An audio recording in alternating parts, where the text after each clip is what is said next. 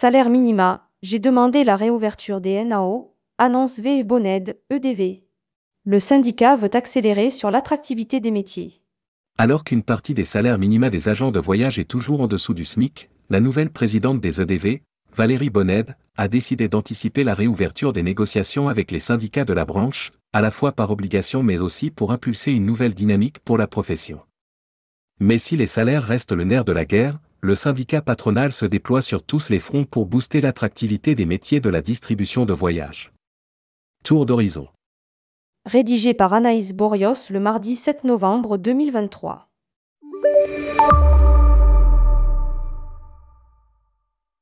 Face au manque d'attractivité de la branche, la présidente des entreprises du voyage EDV, Valérie Bonned, sort l'artillerie lourde et repart au front. C'est en tout cas ce qui transpirait de son intervention à Djerba, lors de la convention 2023 des EDV Centre-Ouest, le 6 novembre dernier. Lire aussi, EDV, Valérie Bonned au plus près des adhérents pour ses premiers pas de présidente. C'est un travail de longue haleine, mais nous allons essayer d'accélérer sur le mouvement. Nous n'avons pas le choix si nous voulons être une industrie reconnue comme telle, avec des compétences, des expertises et des entreprises attractives. Pour cela, il va falloir s'attaquer à la question des salaires. Nous ne sommes pas dans une situation très confortable au niveau des rémunérations a constaté la présidente, précisant que 80 branches sur 171 en France ont, comme les agences de voyage, des minima sociaux en dessous du SMIC, même si la grille conventionnelle des salaires ne reflète pas la réalité pour une majorité des entreprises du secteur. Qui paie au-dessus de ces minima? Dans certaines entreprises, on peut considérer que 25% environ des salariés en groupe A, B ou C sont payés au minima du groupe ou au SMIC. A estimé Valérie Bonned. Salaire minima, l'échec est partagé. Néanmoins, après avoir été invités durant deux ans à régulariser cette situation, les EDV sont aujourd'hui sommés par la Direction générale du travail, DGT, de se mettre en conformité.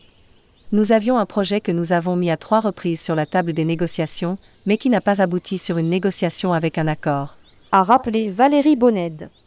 Une proposition qui prévoyait d'augmenter les minima pour dépasser les niveaux du SMIC, mais aussi une décorrélation du calcul de la prime d'ancienneté des salaires minima, qui a été rejeté en bloc par les organisations syndicales représentatives de la branche.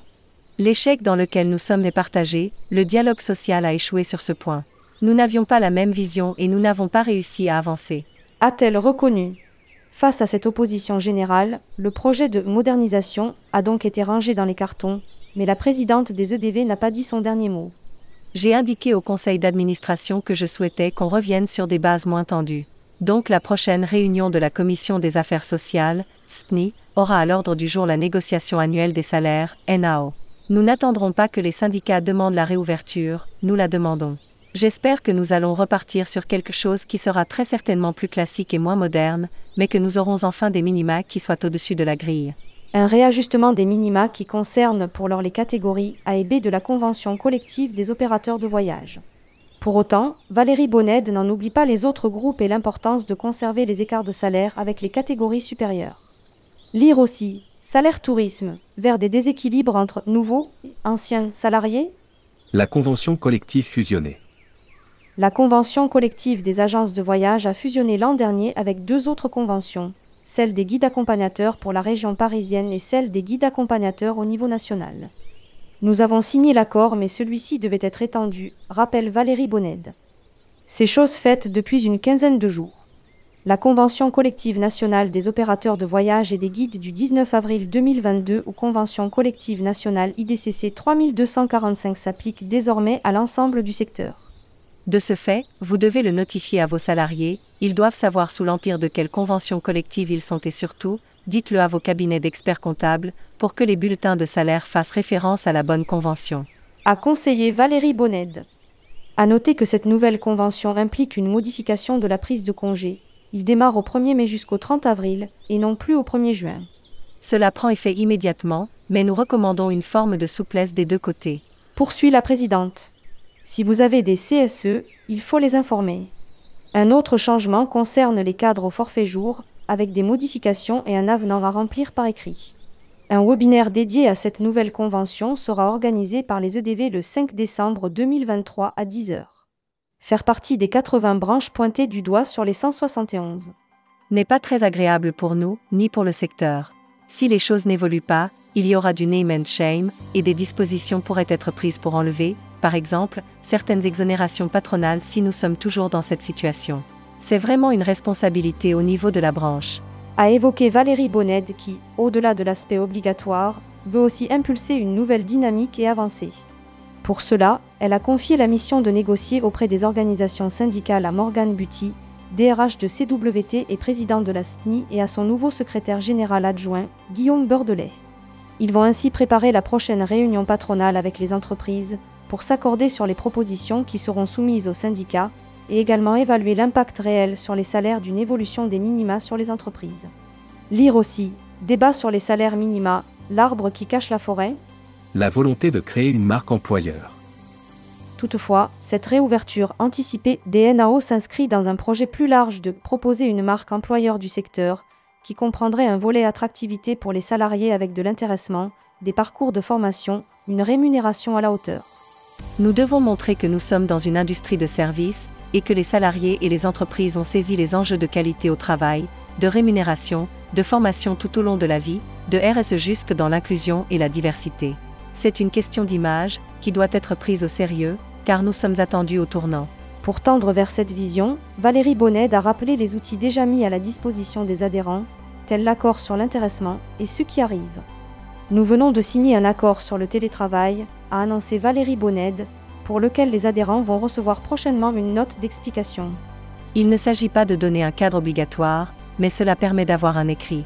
Si l'accord reprend dans son ensemble ce que prévoit déjà la loi française, il inclut également quelques précisions, comme le fait d'accorder des titres restaurants à ses salariés même pour les jours où ils sont en télétravail.